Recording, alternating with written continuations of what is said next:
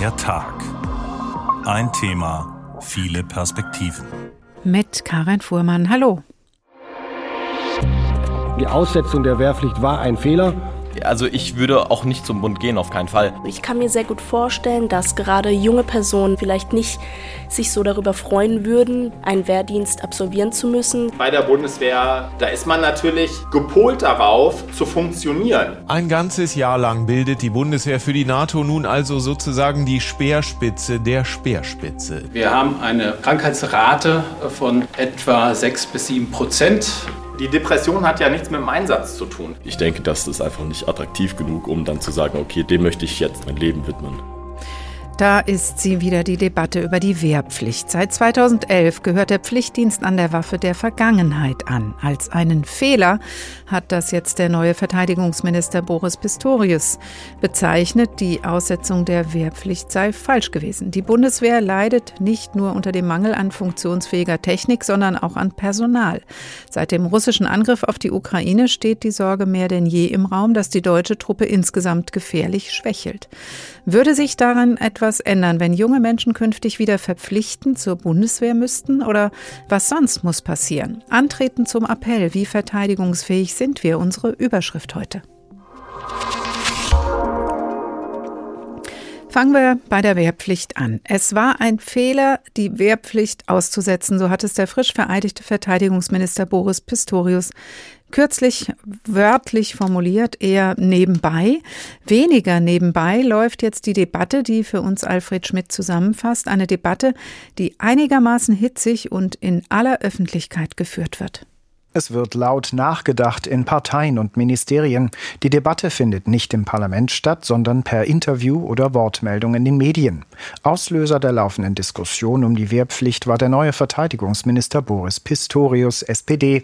In einem Zeitungsinterview sagte er, wie im Vorbeigehen, es sei ein Fehler gewesen, die Wehrpflicht auszusetzen. Das bekräftigt er beim Besuch eines Panzerbataillons bei Bielefeld am 1. Februar. Die Aussetzung der Wehrpflicht war ein Fehler aber keiner, den man jetzt mal eben so im Handumdrehen zurückholt. Wir haben gerade andere Aufgaben zu stemmen, die viel Geld, Kraft und Zeit kosten und die stehen im Vordergrund. Selbst wenn sofort eine neue Wehrpflicht aktiviert würde, könnte sie der Bundeswehr in der aktuellen Lage nicht weiterhelfen, so der Minister. Auch Bundeskanzler Scholz geht auf Abstand in der Diskussion, ebenso die Wehrbeauftragte des Bundestages Eva Högel, SPD.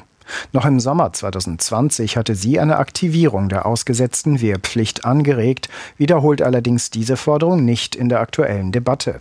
Auch der Bundeswehrverband gibt sich zurückhaltend. Gesprächiger dagegen ist der Reservistenverband der Bundeswehr. Dessen Vorsitzender Patrick Sensburg wünscht sich eine breite öffentliche Diskussion über die Wehrpflicht. Für ihn gibt es da kein einfaches Ja oder Nein. Wir müssen zuerst fragen, ob wir die Wehrpflicht wirklich aus verteidigungs- und sicherheitspolitischen Gründen brauchen wenn wir sie brauchen, weil wir sonst eine echte, glaubwürdige Landesverteidigung nicht leisten können, dann müssen wir die Wehrpflicht wieder einführen. Wenn wir sie aber nicht brauchen, dann bin ich auch der Meinung, kann man jungen Menschen nicht ein Jahr ihres Lebens nehmen, denn dann können sie selbst entscheiden, was sie machen. Alle wissen, dass es bei der Bundeswehr an vielem fehlen würde für eine mögliche neue Wehrpflicht. Kasernen, Ausbilder, militärische Ausrüstung. Wohl auch deshalb bezeichnete FDP-Chef und Finanzminister Christian Lindner die Sache als Gespensterdiskussion. Diskussion. Die junge Generation ein Jahr von qualifizierter Ausbildung und Arbeit abzuhalten, das ist nach der Pandemie und angesichts äh, auch unseres Fachkräftemangels ökonomisch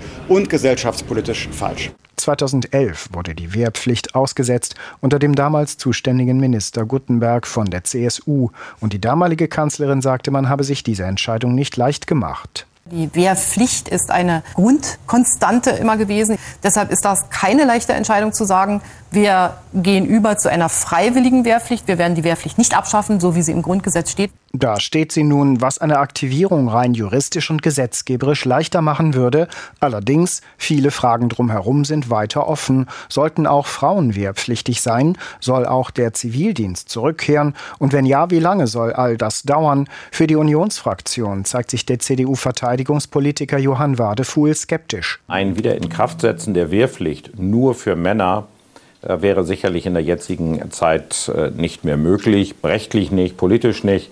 Ich weiß auch nicht, ob es das richtige Signal wäre in der internationalen Situation. Äh, denn es würde ja anzeigen, dass wir von einer Spannungssituation äh, ausgehen. Offen sind auch Fragen rund um einen generellen Pflichtdienst, wie ihn Bundespräsident Steinmeier wiederholt angeregt hat. Noch zu klären wäre auch die Verwaltung der Wehrpflichtigen, wie sie früher einmal von den Kreiswehrersatzämtern geleistet wurde. Sehr konkret dagegen sind die Erwartungen der NATO an Deutschland. Sie kalkuliert, dass die Bundeswehr von jetzt 183.000 Soldatinnen und Soldaten anwachsen soll um 20.000 innerhalb der nächsten acht Jahre. Ob das gelingen kann mit einer reinen Berufsarmee, auch diese Frage ist offen. Alfred Schmidt mit einer Zusammenfassung der aktuellen Diskussion über eine Wiedereinführung der Wehrpflicht. Dr. Christian Mölling, Sicherheitsexperte und stellvertretender Direktor der Deutschen Gesellschaft für Auswärtige Politik. Guten Tag. Hallo, guten Tag. Gut 180.000 Soldatinnen und Soldaten dienen aktuell bei der Bundeswehr. Sind das genug Menschen mit den richtigen Qualifikationen? Ähm, ja, das sind ja schon mindestens zwei Fragen, die man getrennt betrachten muss. Also die Bundeswehr selber sagt ja, es sind nicht genug. Sie möchte gerne 200.000 haben, ungefähr. Und die Qualifikation, naja, da entwickelt sich so, wie sich, sagen wir mal, der allgemeine Arbeitsmarkt und die Technologien weiterentwickeln, auch die Anforderungen an zumindest die länger dienenden Soldatinnen und Soldaten weiter. Das heißt also, der Soldatenberuf heute ist sicherlich ein etwas anderer als der zum Anfang der Bundeswehr in den 1950er Jahren. Das heißt, da ist noch Luft nach oben. Die Wehrpflicht ist ausgesetzt seit 2011, aber freiwillig steht die Bundeswehr natürlich den jungen Menschen weiterhin offen. Warum reicht das nicht, um für Nachwuchs zu sorgen? Naja, weil sich äh, in den letzten 50, äh, 60 Jahren viel verändert hat, was die ähm, sozusagen die, den Arbeitsmarkt angeht. Also die Bundeswehr kämpft zurzeit genau um die gleichen schlauen Köpfe wie andere normale Arbeitgeber auch. Das ist dadurch geschehen, dass man die Wehrpflicht abgeschafft hat. Oder vielleicht auch nicht, vielleicht würden die Leute auch heute nicht mehr zur Bundeswehr kommen und äh, Berufssoldaten werden.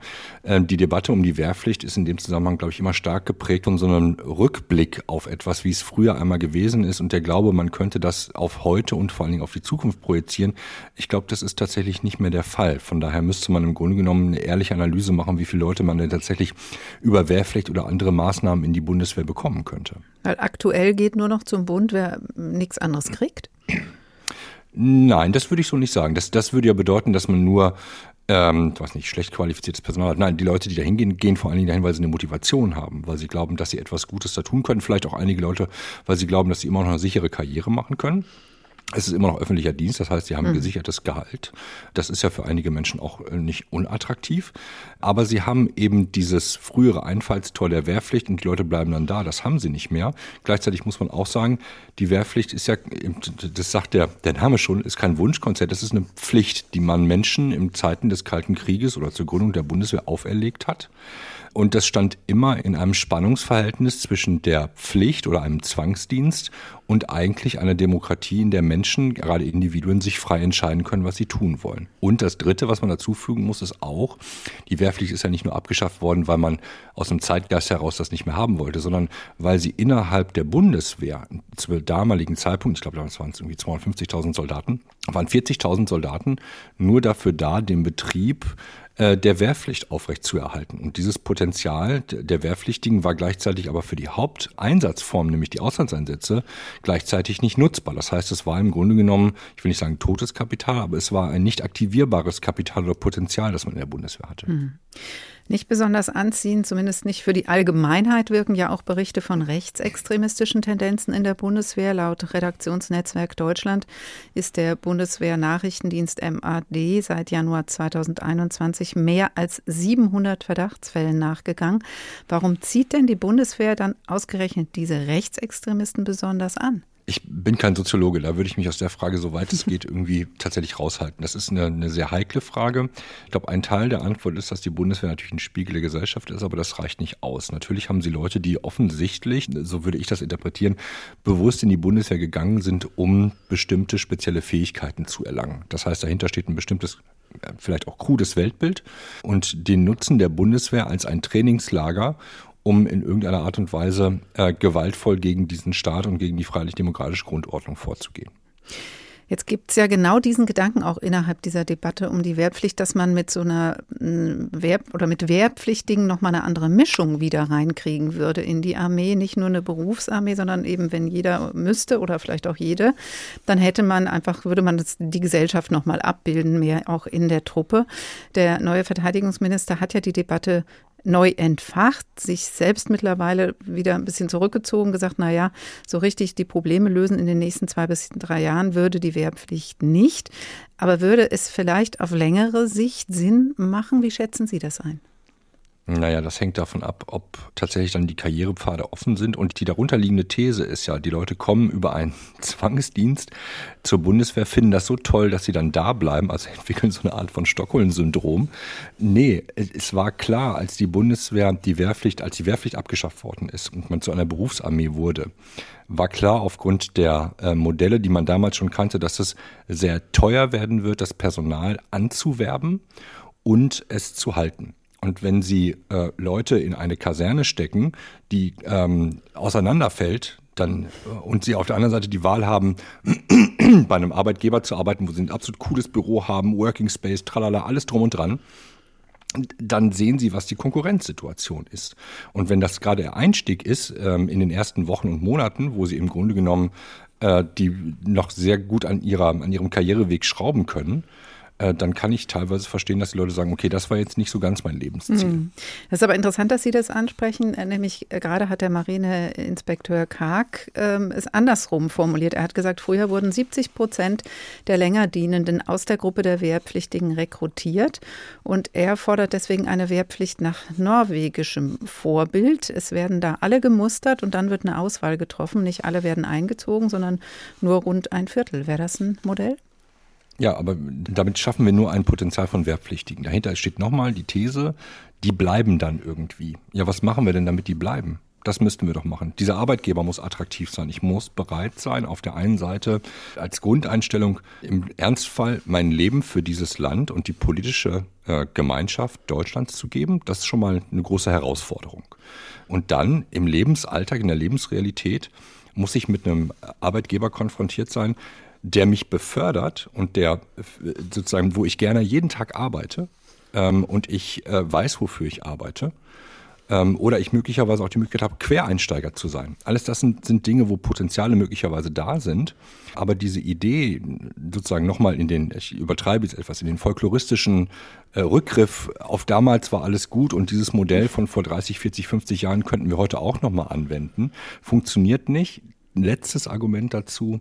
Ja, mag sein, dass das in Norwegen funktioniert, das weiß ich auch nicht. Äh, wir haben jetzt erstmal Spielen nur mit Zahlen rum. Wir haben in Deutschland erstens eine Gesetzeslage, was den Zwangsdienst angeht. Da würde ich erstmal nochmal gucken, wie sieht die eigentlich aus? Kann ich den einfach so wieder einführen? Und ich habe auch die Situation, dass wir eine, die alte Debatte um die Wehrpflicht als Zwangsdienst wieder hochkommen wird. Das heißt, wir haben in der Gesellschaft ein institutionelles Gedächtnis, wie wir über diese Thematik schon mal nachgedacht haben. Und da müsste man sich durchkämpfen.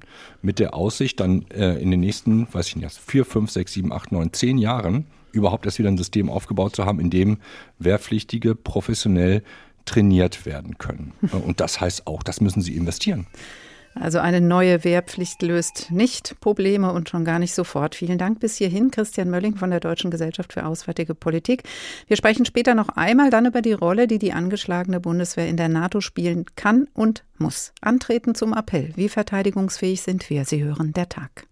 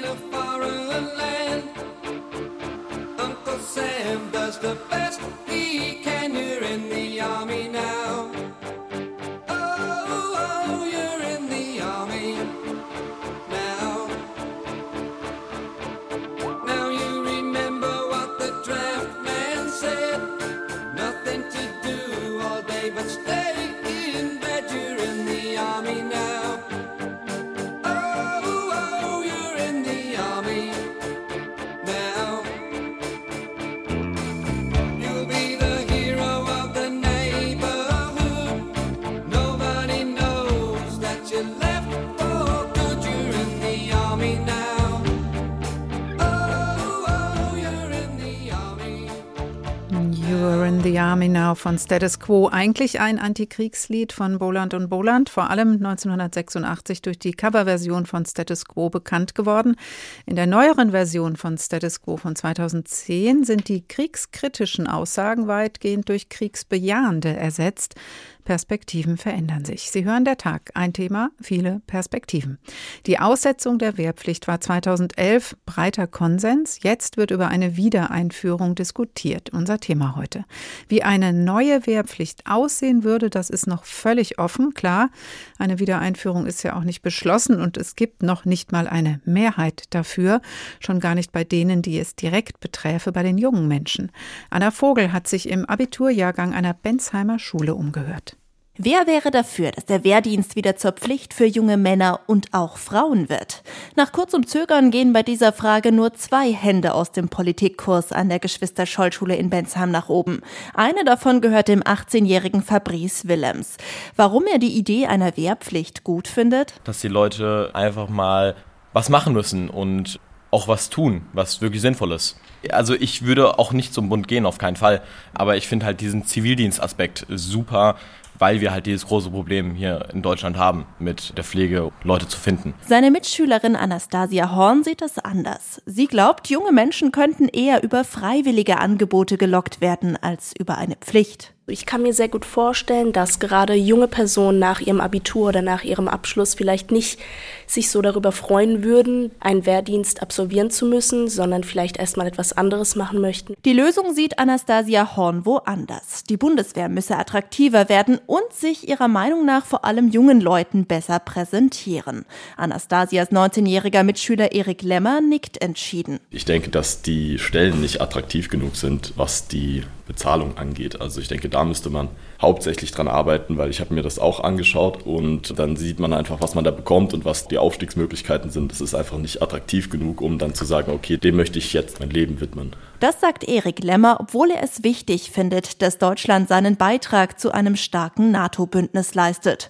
Und obwohl er glaubt, dass Deutschland eine starke Einsatztruppe braucht, gerade jetzt angesichts des Ukraine-Kriegs in Europa. Und ich denke, dass dieses Ziel nicht dadurch erreicht wird, dass wir möglichst viele Soldaten jetzt bekommen durch eine Wehrpflicht, was ja auch super viel Geld kostet. Also da denke ich, dass das Geld einfach besser in eine moderne, schlagkräftige, kleine, in Anführungszeichen Elitetruppe investiert ist die uns als Nation dann mehr nützt als eine Wehrpflicht. Noel Nahm ist ebenfalls 18 Jahre alt. Er überlegt noch, vielleicht sogar freiwillig zum Bund zu gehen, vor allem weil er das Studienangebot dort attraktiv findet. Und weil, wie er sagt, auch seine ganze Familie schon bei der Bundeswehr war.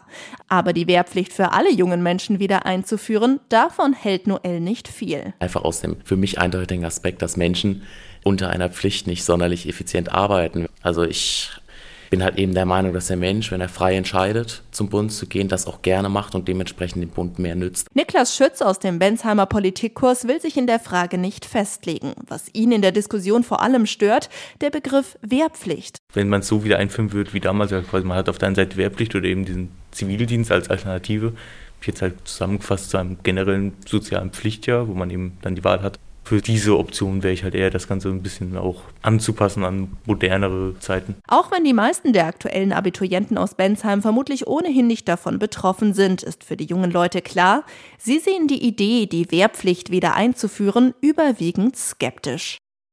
Aber ganz schön differenziert fallen die Gedanken dieser Abiturienten und Abiturientinnen zu einer möglichen Wiedereinführung der Wehrpflicht aus. Nach großer Begeisterung klingt es aber auf jeden Fall nicht. Dr. Eva Högel, SPD, ist die Wehrbeauftragte des Deutschen Bundestages und damit Ansprechpartnerin für Soldatinnen und Soldaten. Guten Tag, Frau Högel. Einen schönen guten Tag, Frau Fuhrmann. Einen freiwilligen Wehrdienst gibt es ja, aber es gibt keinen wirklichen Run darauf. Warum bietet die Bundeswehr jungen Menschen nicht attraktive Ausbildungs- und Karrierechancen, wie es ja auch eben die Schüler und Schülerinnen gefordert haben? Ja, das war sehr spannend, die Stimmen äh, aus Bensheim zu hören. Ich habe aufmerksam zugehört. Also das ist natürlich genau der Knackpunkt. Äh, die Bundeswehr muss attraktiv sein. Und ähm, das ist mir auch, während ich zugehört habe, aufgefallen, ähm, dass wir immer wieder Umfragen haben, wo die Bundeswehr einer oder sogar der beliebteste Arbeitgeber ist, aber trotzdem offensichtlich die konkreten Perspektiven bei der Bundeswehr dann doch nicht ausreichend attraktiv sind.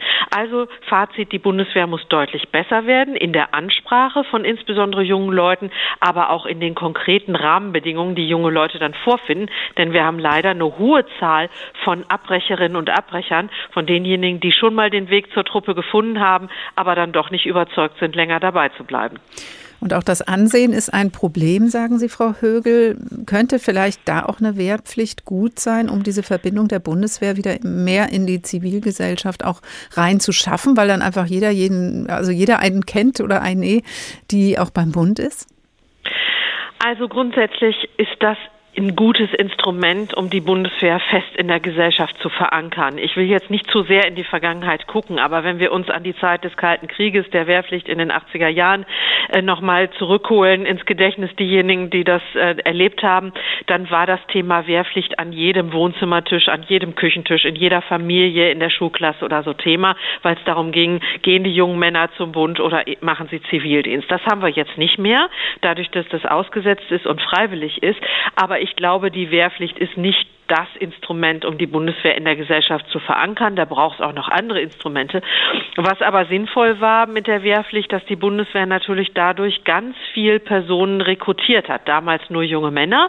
Ich treffe viele Soldatinnen und äh, Soldaten in dem Fall nur, die mhm. sagen, sie sind bei der Bundeswehr gelandet und haben sich für die Bundeswehr entschieden, obwohl sie es ursprünglich gar nicht vorhatten, aber weil sie beim Wehrdienst gesehen haben, dass das doch für sie ist. Und umgekehrt, die Bundeswehr konnte natürlich die jungen Leute auch äh, ein bisschen besser besser angucken und konnte sich auch diejenigen raussuchen, die sie dann motiviert hat, bei ihnen zu bleiben. Mhm. Also ich find, fand die Wehrpflicht nicht so schlecht und finde, wir sollten jedenfalls mal in die Diskussion einsteigen, was wir davon jetzt auch gebrauchen könnten oder wie wir es dann anders machen, wenn wir in die Richtung gehen wollen. Sie haben ja, Frau Högel, auch bei Ihrem Amtsantritt 2020 äh, sich als Befürworterin der Wehrpflicht gezeigt. Davon haben wir vorhin auch schon kurz in dem Beitrag gehört.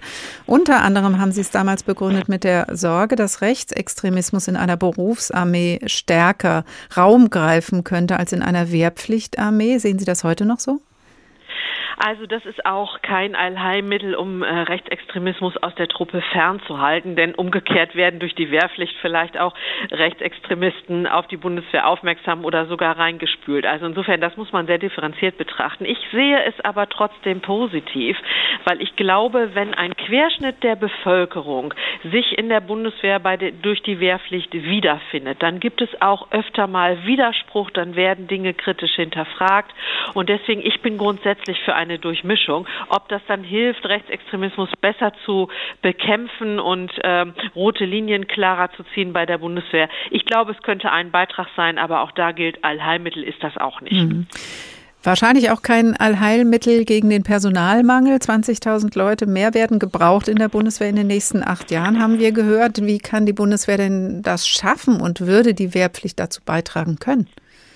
Also zunächst mal muss man sagen, selbst wenn wir jetzt in der politischen Diskussion eine Mehrheit dafür bekämen, zu sagen, wir wollen mal wieder über Wehrpflicht diskutieren. Der Bundespräsident hat es ja angeregt, es mehren sich jetzt die Stimmen, dann wird das ja auch noch Jahre dauern, bis wir sie wieder hätten, ja, bis die äh, Aussetzung rückgängig gemacht wird. Es müssen Kasernen äh, wieder ertüchtigt werden, es braucht Ausbildungskapazitäten, wir brauchen Ausrüstung. Also das wäre ein Projekt äh, für die nächsten Jahre. Deswegen hilft das jetzt kurzfristig bei der Personalgewinnung nicht. Wir brauchen wirklich wirklich eine gemeinsame Kraftanstrengung aller, die daran mitwirken können und aller, die in der Bundeswehr und drumherum dafür verantwortlich sind. Wir brauchen gute Leute. Wir mhm. haben ja in Deutschland nicht mehr nur einen Fachkräftemangel, sondern Arbeitskräftemangel. Das heißt, die Truppe ist in echter Konkurrenz zu anderen Arbeitgebern. Mhm. Und wenn die Rahmenbedingungen nicht stimmen, dann ist es schwer, Personal zu gewinnen. Und wir müssen auch besser werden bei der Bundeswehr mit der Personalbindung und der Personalentwicklung. Also Personal ist ein echtes Thema und ein gewaltiger Kraftakt.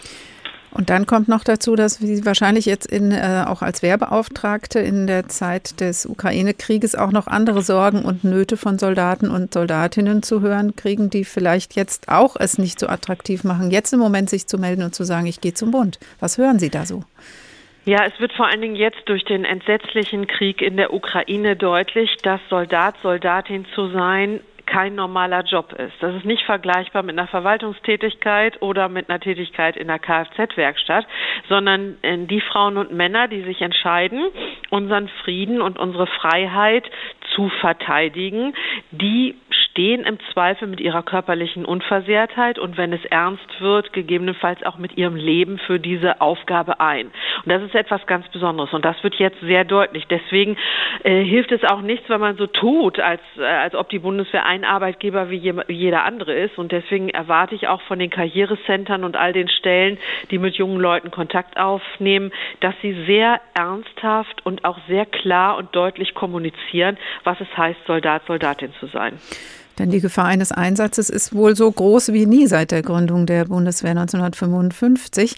Sie weisen aber, Frau Högel, auch immer wieder auf Material- und Personalmangel hin in der Truppe. Das auch sehr deutlich. Wie zuversichtlich stimmen Sie denn jetzt die 100 Milliarden Sondervermögen? Zumindest mal mit Blick auf die Ausrüstungsprobleme. Aufs Personal haben Sie ja schon dargestellt, wie differenziert, wie schwierig das ist. Das schnell zu lösen geht nicht. Aber vielleicht ähm, helfen die 100 Milliarden bei den Ausrüstungsproblemen? Die 100 Milliarden helfen auf jeden Fall. Das ist äh, wirklich eine stattliche Summe, die das war ja auch ein Kraftakt im Bundestag, äh, das bereitzustellen. Das ist ähm, wirklich wichtig für die Bundeswehr, dass jetzt genügend Material beschafft wird. Das hängt ja dann auch wieder mit dem Personal zusammen, damit die Ausbildung an dem Gerät auch stattfinden kann, aber auch die persönliche Ausrüstung der Soldatinnen und Soldaten gewährleistet ist. Das ist also insofern ein ganz wichtiger Beitrag, um die Bundeswehr voll einsatzbereit zu machen. Dazu kommt noch die Infrastruktur. Die Kasernen müssen flott gemacht werden. Truppenküchen müssen ordentlich sein. Also da kommt eine ganze Menge auf äh, die Bundeswehr zu und auch auf äh, den Bundestag, der das Geld bereitstellen muss.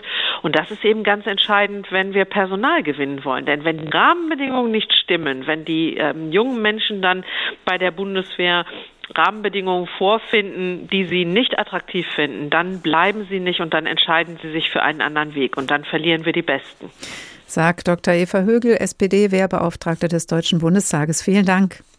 Antreten zum Appell. Wie verteidigungsfähig sind wir? Sie hören der Tag.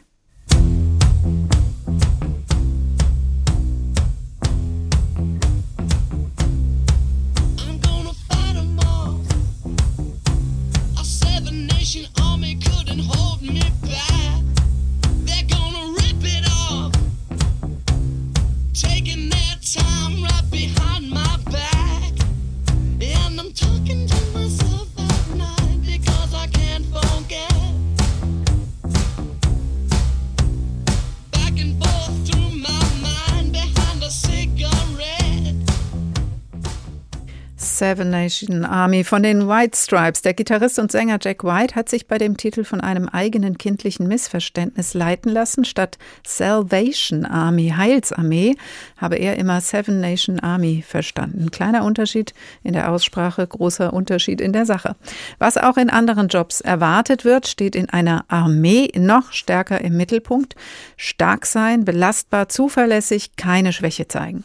Aber Soldaten und Soldatinnen sind potenziell über überdurchschnittlichen Belastungen ausgesetzt. Nicht nur, wenn sie, wie zum Beispiel in Afghanistan geschehen, selbst in akute Gefahr geraten. Wer interessiert sich da schon für psychische Gesundheit? In einem neuen Projekt der Bundeswehr zusammen mit der Stiftung Deutsche Depressionshilfe soll es genau darum gehen in den nächsten drei Jahren um psychische Gesundheit in der Bundeswehr. An acht Standorten werden Soldaten und Soldatinnen für das Krankheitsbild Depression sensibilisiert. Einer der Standorte ist Stadt Allendorf im Landkreis Marburg Marburg-Biedenkopf. Eva Rösler hat sich das Projekt angeguckt, in dem auch Betroffene eine Rolle spielen. Sebastian B. ist Mitte 40, blond, blaue Augen, grüner Tarnanzug. Er ist Oberstleutnant. Der 27. Dezember vor drei Jahren war der Tag, an dem ich nicht mehr aufstehen konnte. Wie als hätte die Seele den Notausschalter gedrückt. Ich konnte das Bett nicht mehr verlassen, für eine Woche tatsächlich. Die Depression hat ja nichts mit dem Einsatz zu tun. Möglicherweise spielt es auch mit eine Rolle, aber es ist nicht der Auslöser. Diese Aussage von Sebastian B. schildert schon ziemlich gut, worum es in dem neuen Projekt Psychische Gesundheit in der Bundeswehr gehen soll. Die Kriegseinsätze der Soldatinnen und Soldaten sind ganz sicherlich besonders belastend. Trotzdem, der Anteil an Menschen mit Depression soll innerhalb dieser Gruppe nicht höher sein, als er in der deutschen Gesellschaft generell ist. Das unterstreicht Gerd-Dieter Willmund. Er ist Oberstarzt am Psychotraumazentrum der Bundeswehr in Berlin. Wir haben eine Krankheitsrate von etwa 6 bis 7 Prozent pro Jahr. Und das entspricht äh, der Krankheitsrate auch in der deutschen Bevölkerung, aber zeigt uns trotzdem, dass wir an dem Thema arbeiten wollen und müssen. An den acht Bundeswehrstandorten in Leipzig, Berlin, Stadt Allendorf, Rothenburg, Wümme, Bonn, Münster, Rostock und München steht deshalb die Erforschung der Volkskrankheit Depression im Vordergrund.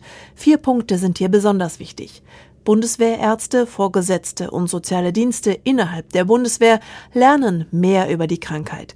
Es wird ein Online-Selbsthilfeprogramm für Soldaten und Soldatinnen freigeschaltet und eine Aufklärungskampagne gestartet. Hanna Reichte Paredes von der Stiftung Deutsche Depressionshilfe verspricht sich von dem dreijährigen Forschungsprojekt vor allem, dass die Krankheit Depression innerhalb der Gruppe Bundeswehr früher erkannt wird und damit besser behandelt werden kann und nicht mehr lebensbedrohlich ist wegen einer erhöhten Selbstmordrate, die mit der Depression gekoppelt ist. Da ist die Bundeswehr einfach eine hochaktuelle Zielgruppe für uns, ähnlich wie die Projekte auch mit Ersthelfern, die wir machen, zum Beispiel mit anderen Einsatzkräften, wissen wir, dass eine besondere Belastung vorliegt und dass es einfach einen besonderen Stellenwert hat, was diese Menschen auch in ihrer Arbeit tun und das wollen wir unterstützen. Oberstleutnant Sebastian B. macht bei diesem Projekt vor allem deshalb mit. Bei der Bundeswehr, da ist man natürlich gepolt darauf, zu funktionieren. Robustheit ist da ein ganz großes Wort.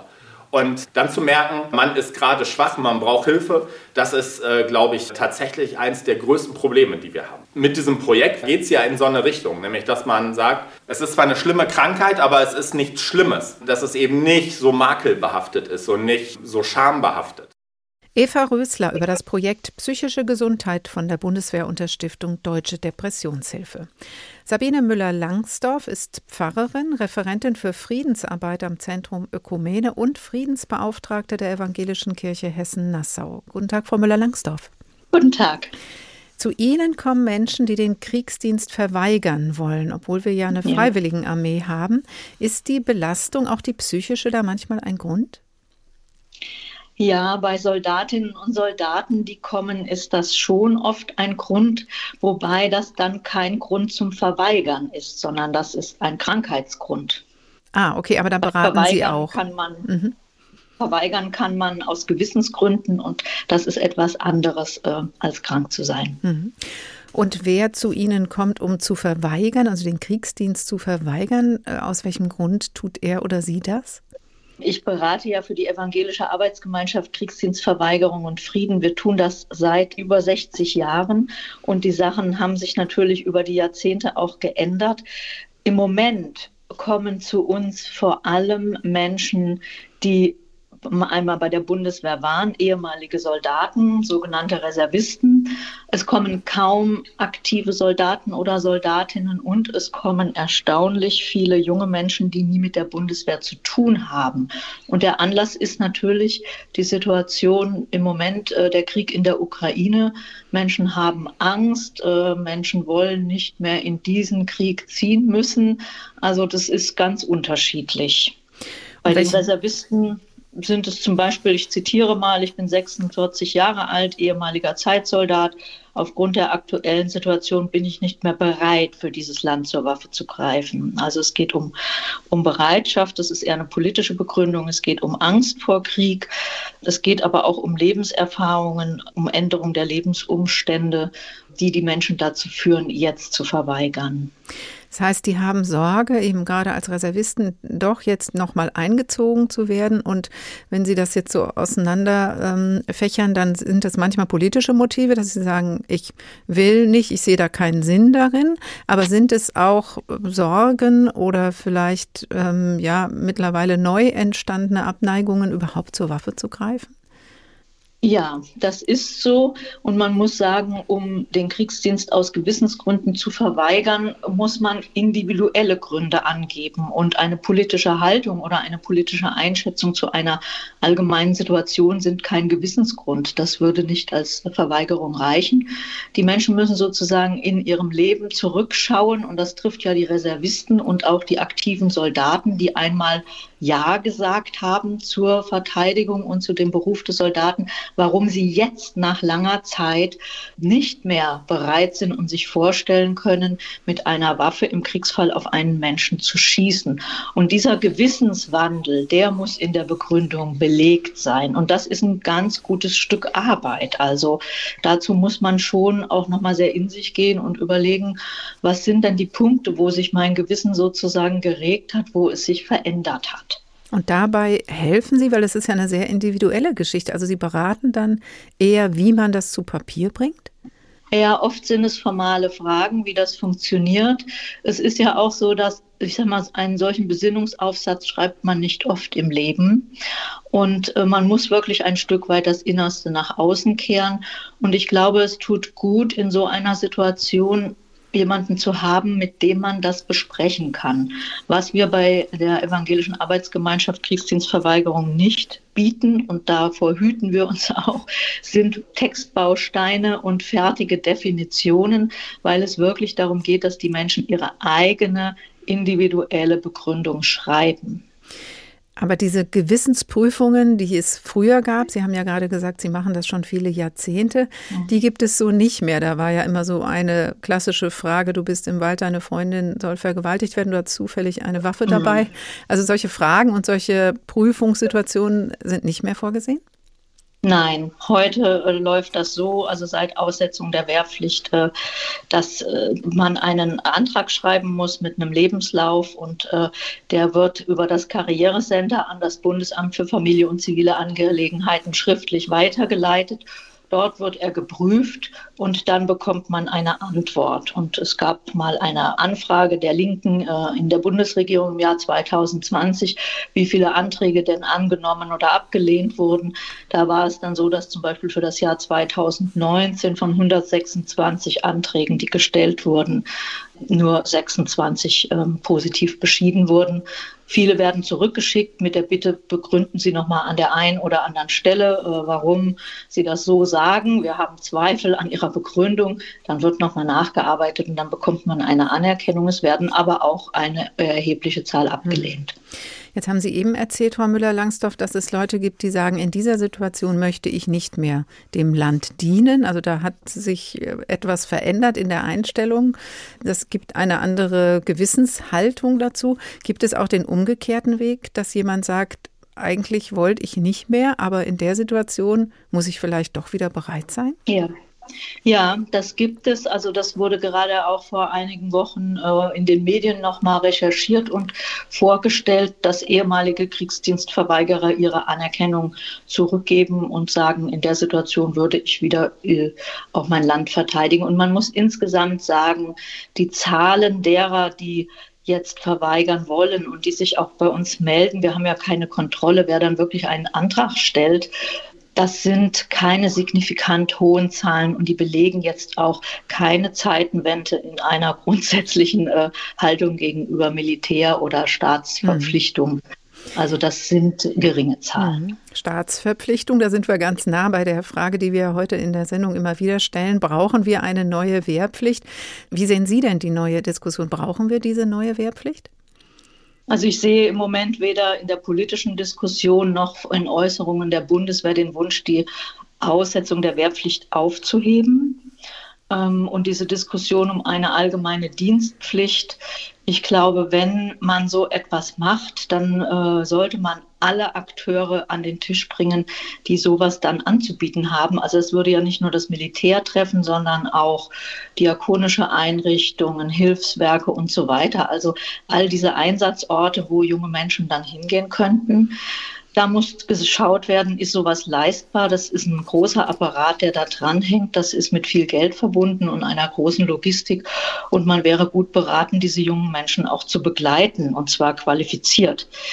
Ob das leistbar ist, das müssen diese Stellen klären. Und ich denke auch, es ist eine Frage, will man einen ganzen Jahrgang, ein ganzes Jahr lang binden in eine solche Sache hinein? Kann man sich das leisten als Staat? Will man sich das leisten? Und man muss, glaube ich, auch nüchtern sehen, es wird einen nicht geringen Prozentsatz junger Menschen geben, die sehr unwillens und vielleicht auch nicht geeignet sind für so eine Tätigkeit. Und wie geht man dann damit um? Mhm. Sabine Müller-Langsdorf, Pfarrerin und Friedensbeauftragte der Evangelischen Kirche Hessen-Nassau, über ihr Beratungsangebot für Kriegsdienstverweigerer. Ja, die gibt es auch ohne Wehrpflicht. Vielen Dank, Frau Müller-Langsdorf. Antreten zum Appell. Wie verteidigungsfähig sind wir? Der Tag.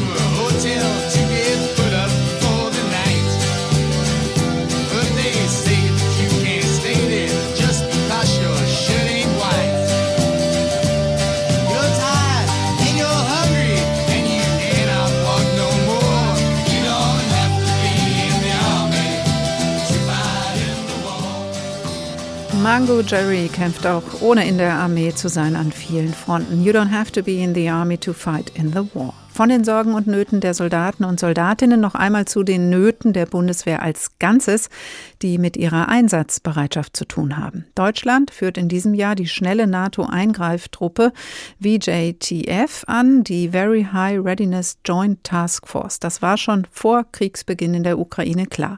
Diese sogenannte Speerspitze der NATO ist ein wesentlicher Beitrag des Bündnisses zur Abschreckung und Verteidigung in Europa und bedeutet für die Bundeswehr einen echten Kraftakt. Die Anforderung, innerhalb von wenigen Tagen zur Verlegung bereit sein, dorthin, wo die Truppe gerade benötigt wird. Kai Küstner beantwortet die wichtigsten Fragen zu dieser schnellen Eingreiftruppe.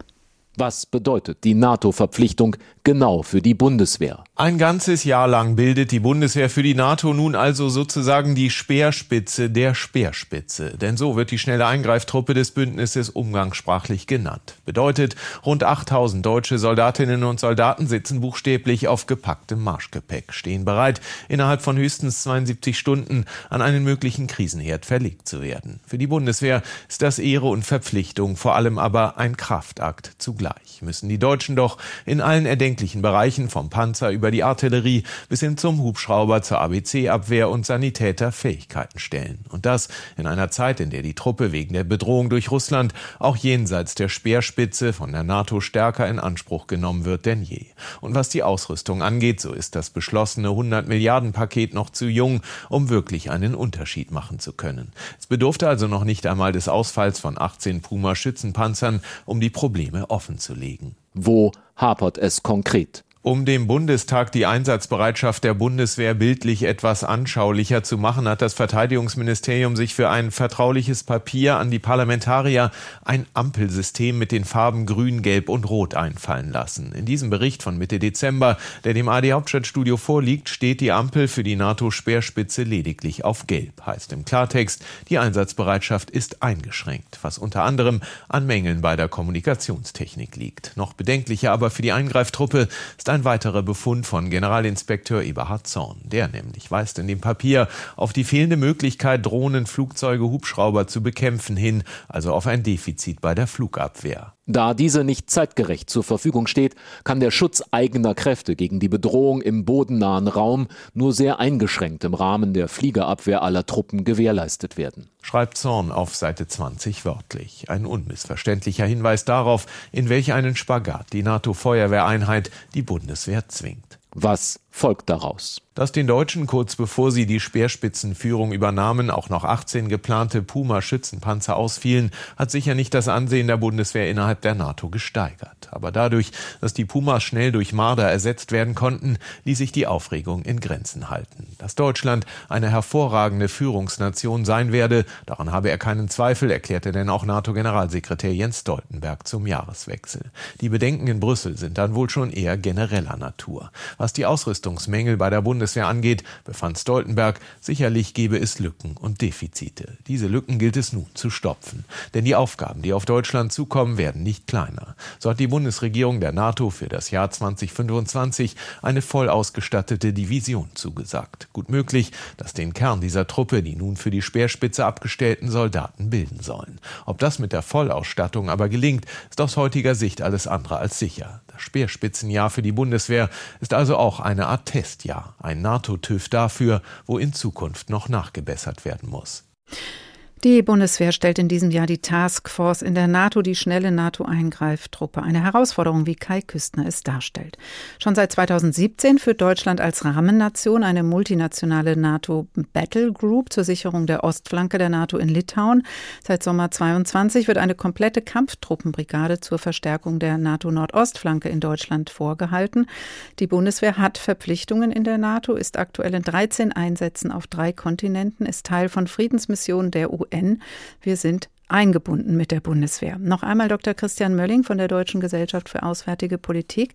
Herr Mölling, kann die Bundeswehr diesen Verpflichtungen mit allen eigenen Mängeln, mit denen sie zu kämpfen hat, von denen wir gehört haben, befriedigend nachkommen? Sie haben den Bericht ja schon angesprochen. Der Bericht sagt ja erstens, dass wir es nicht können.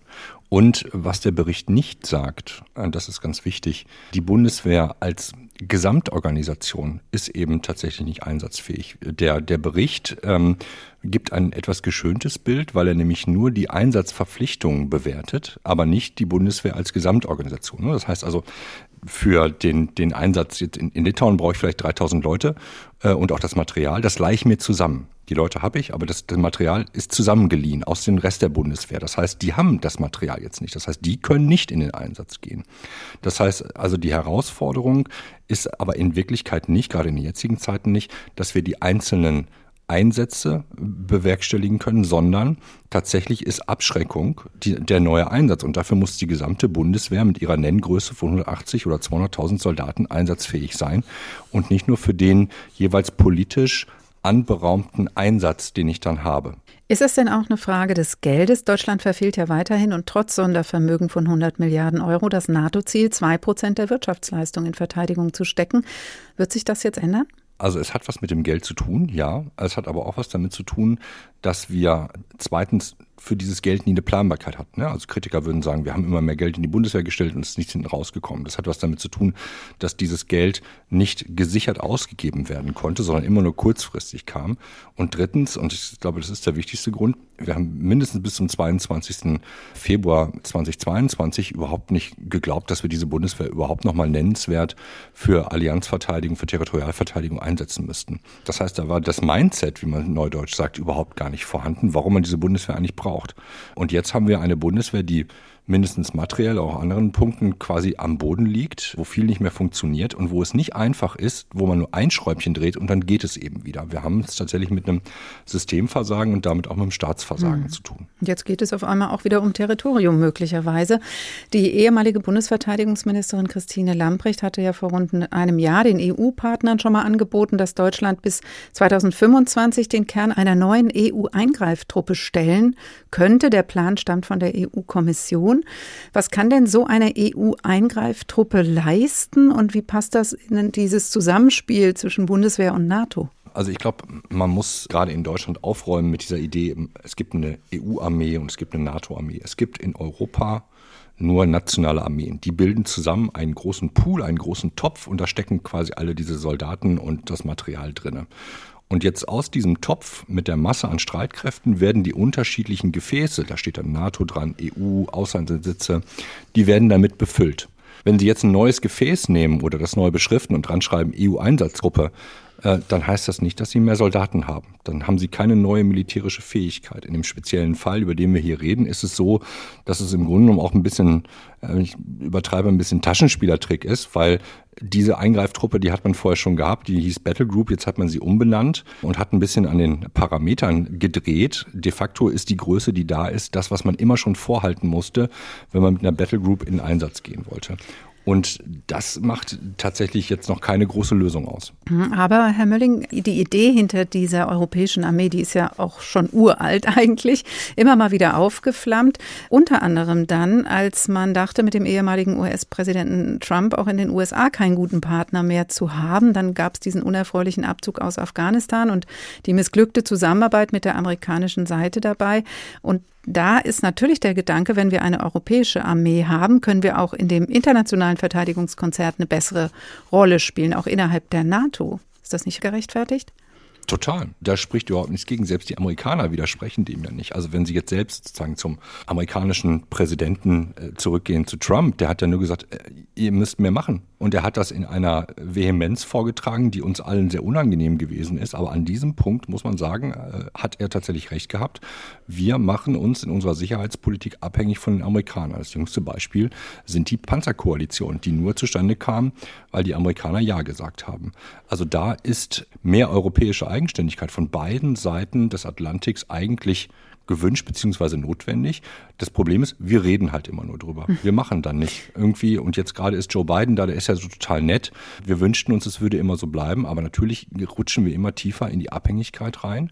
Die EU-Armee, und das muss man, glaube ich, auch auseinanderhalten, ist nicht das gleiche wie der europäische Pfeiler in der NATO. Mhm. Die EU-Armee ist ein ganz kleines Ding im Grunde genommen. Spätestens seitdem Großbritannien aus der EU ausgetreten ist, sind da gar nicht mehr so wahnsinnig viele drinne. Und ich komme nochmal sozusagen auf mein Bild von dem Topf zurück. Am Ende des Tages zählt, wie viele europäische Streitkräfte in dem Topf drin sind. Und daraus kann ich dann EU, Europa, NATO befüllen. Aber ich muss diesen Topf füllen. Darum Mhm. geht es im Grunde. Ja, Herr Mölling, aber es geht ja auch darum, wie gehe ich mit dem Topf um. Und wenn man jetzt sieht, wie Sie es eben auch äh, schon gesagt haben, tatsächlich ist seit dem Krieg in der Ukraine ein Zusammenrücken des Westens äh, auch verteidigungspolitisch zu beobachten, was einfach notwendig ist, kann das vielleicht dann ein bisschen stärker das nationale Verteidigungsdenken, eine europäische und auch eine NATO-Strategie doch ineinander greifen lassen?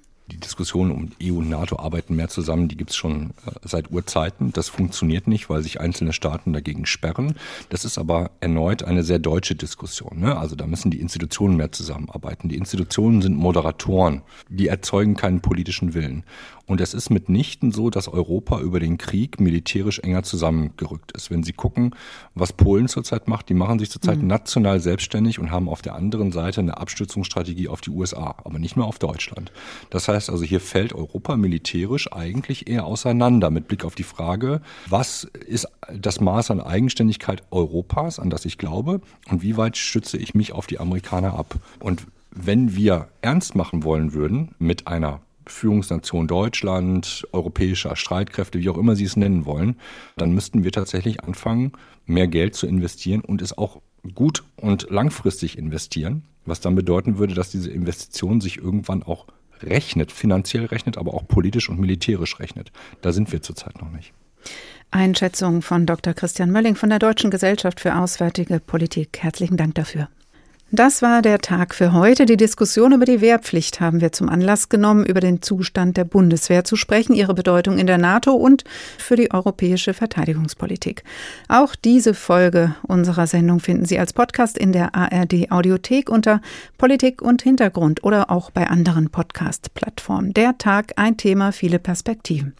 In unserem letzten Newsletter am Freitag haben wir Sie gefragt, brauchen wir eine neue Wehrpflicht?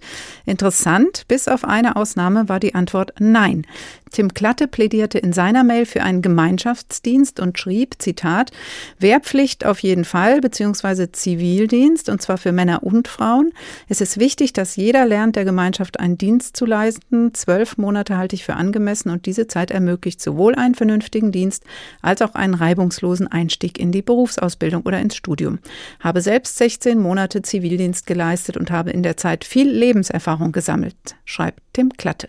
Wenn Sie alle Antworten interessieren oder Sie auch mitreden wollen, immer freitags erwartet Sie unser Newsletter, der Sie informiert und einlädt, sich einzumischen. Ganz einfach abonnieren unter hrinforadio.de.